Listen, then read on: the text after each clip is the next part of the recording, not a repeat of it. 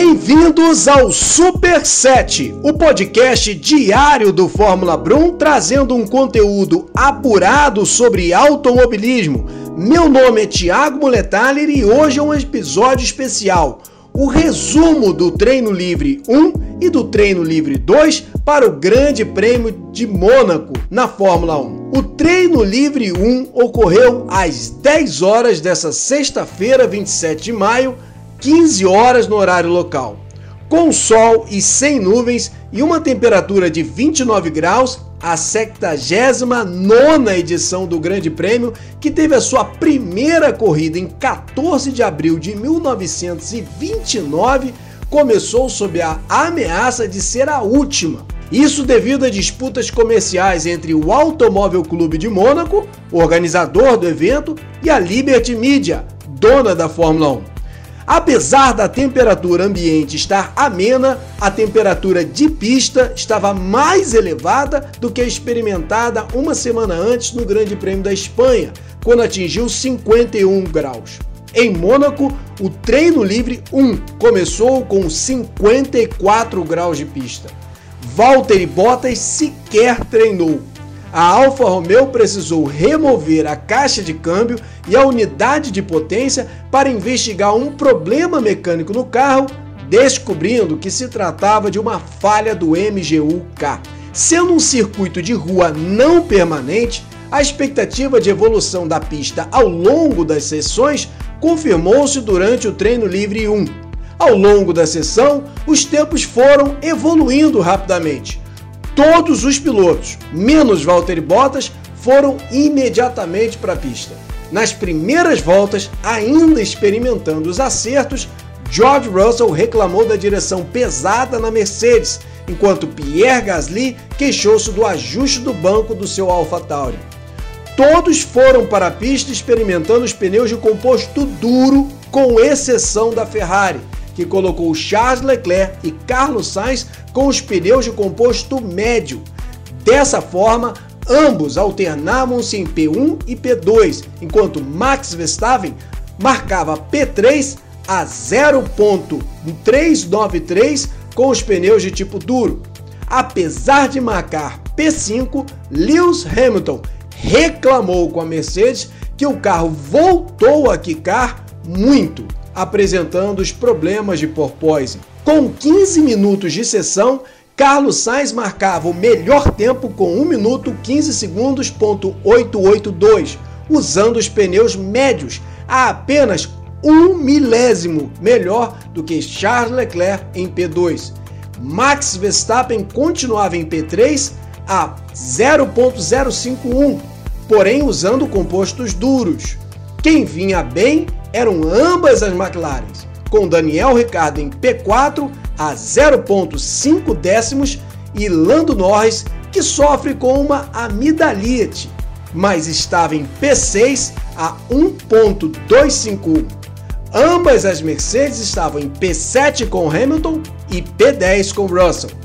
A Mercedes chamou Hamilton para o box e começou a fazer ajustes na altura da suspensão frontal do carro após Lewis queixar-se dos kicks excessivos e passar reto na curva da piscina.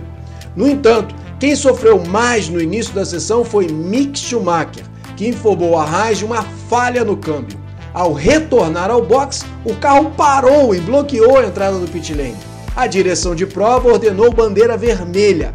Na volta anterior ao problema no carro de Mick, foi Max Verstappen quem marcou o melhor tempo com 1 minuto 15 segundos, ponto 327, ainda usando pneus de tipo duro. Com 25 minutos, a direção de prova liberou o treino novamente. Apesar da temperatura do asfalto chegar a 55 graus, a pista continuou evoluindo e os tempos melhorando. Além disso, as equipes começaram a usar os compostos médio Apenas Aston Martin e Williams foram as equipes que testaram pneus de tipo macio em ambos os carros. Lewis Hamilton, ao retornar à pista, seguiu reclamando dos kicks excessivos e a Mercedes resolveu ajustar a suspensão traseira após o trabalho na configuração da suspensão frontal. Aos 32 minutos, Lando Norris marcou o melhor tempo com a marca de 1 minuto 15 segundos, ponto 301, usando pneus de tipo médio. Sebastian Vettel, usando pneus de tipo macio, marcou P4 a 3 décimos do tempo de Lando e confirmou o princípio de que, em circuitos não permanentes, onde a evolução da pista é mais ampla, a diferença entre os compostos também é maior. Lance Stroll também entrou no top 10 com a outra Aston Martin em P9, usando pneus macios. Alex Albon marcou P14 e Nicolas Latifi P18. Restando 20 minutos para o final da sessão, Ambos os carros da McLaren mostravam bom desempenho, andando sempre entre os 10 melhores tempos. Lando Norris em P1 e Daniel Ricciardo em P4 a 1 décimo do tempo de Lando. Ambos os carros da AlphaTauri também andaram sempre entre os 10 melhores, com Pierre Gasly em P2 e Yuki Tsunoda em P8, a 4 décimos do tempo de Norris. Quem foi mal na sessão foi Fernando Alonso e Esteban Ocon com Alpine. A equipe não apareceu na primeira metade da tabela em momento algum da sessão. Da mesma forma ocorreu com a Williams, que mesmo usando pneus de tipo macio, não apareceu entre os 10 melhores. O desempenho da Aston Martin foi questionável. Os tempos de Vettel em P9 e de Stroll em P12 foram obtidos com pneus de tipo macio. A Haas também não apareceu no top 10. Restando 17 minutos para o fim da sessão, ambos os carros da Red Bull ocuparam P1 com Max Verstappen marcando o tempo de 1:14.712 e P2 com Sérgio Pérez a 1 décimo de Max Verstappen, ambos usando pneus agora de tipo médio. Os últimos 15 minutos da sessão confirmaram que no duelo pela pole position no circuito de Mônaco deve ficar mesmo a luta entre Red Bull e Ferrari. Conforme vem mostrando ao longo de toda a temporada, a Ferrari vem com equipamento afinado para a volta rápida, enquanto a Red Bull possui um conjunto melhor acertado para o ritmo de corrida. Aos 49 minutos de sessão, Restando apenas 11 minutos para o fim do treino, Charles Leclerc marcou o melhor tempo, com 1 minuto 14 segundos, ponto 531. Pouco depois, faltando 8 minutos para o encerramento, Sérgio Pérez marcou o segundo melhor tempo a 0.039 de diferença para Leclerc. Em P3 estava Carlos Sainz a 0.070 e Max Verstappen fechava P4 a 0.181. Tanto Sainz quanto Verstappen foram atrapalhados no setor 3 ao tentarem voltas rápidas. Você encontra a tabela com os resultados completos do treino livre 1 no site do Fórmula Brum na descrição. O treino livre 2 ocorreu ao meio-dia dessa sexta-feira, 27 de maio, 17 horas no horário local. A exemplo do que aconteceu no treino livre 1, a sessão teve sol e temperatura em torno de 30 graus. Antes do início da sessão, a Haas substituiu a caixa de câmbio no carro de Mick Schumacher, danificada no treino livre 1. A Alfa Romeo teve um atraso na preparação do carro de Zhou Guanyu, devido ao tempo gasto no reparo do MGU-K do carro de Valtteri Bottas, motivo pelo qual Bottas não participou da primeira sessão. Novamente, a Ferrari testou os pneus de forma diferente dos demais. Enquanto praticamente todas as equipes enviaram os pilotos usando pneus médios, a Ferrari colocou Charles Leclerc e Carlos Sainz com os pneus de tipo duro, a estratégia sugere a preocupação da equipe em testar os compostos para resolver o problema da degradação excessiva dos pneus. Aos 13 minutos de sessão, foi Sérgio Pérez quem marcou o melhor tempo, com 1 minuto 14 segundos, ponto 001. O piloto da Red Bull, que fez um excelente treino livre 1, especialmente no período final, repetiu a performance ao longo da segunda sessão. Max Verstappen marcou P2 a dois décimos do tempo de Pérez, enquanto Leclerc e Sainz vinham em P3 e P4, porém usando pneus de tipo duro.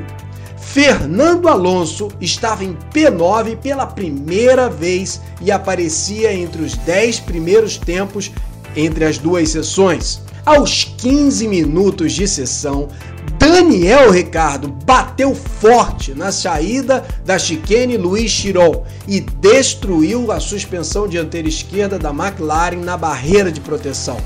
O piloto, que essa semana foi criticado por Zac Brown, CEO da equipe, sobre o fato de não estar entregando os resultados esperados dele, abandonou a sessão.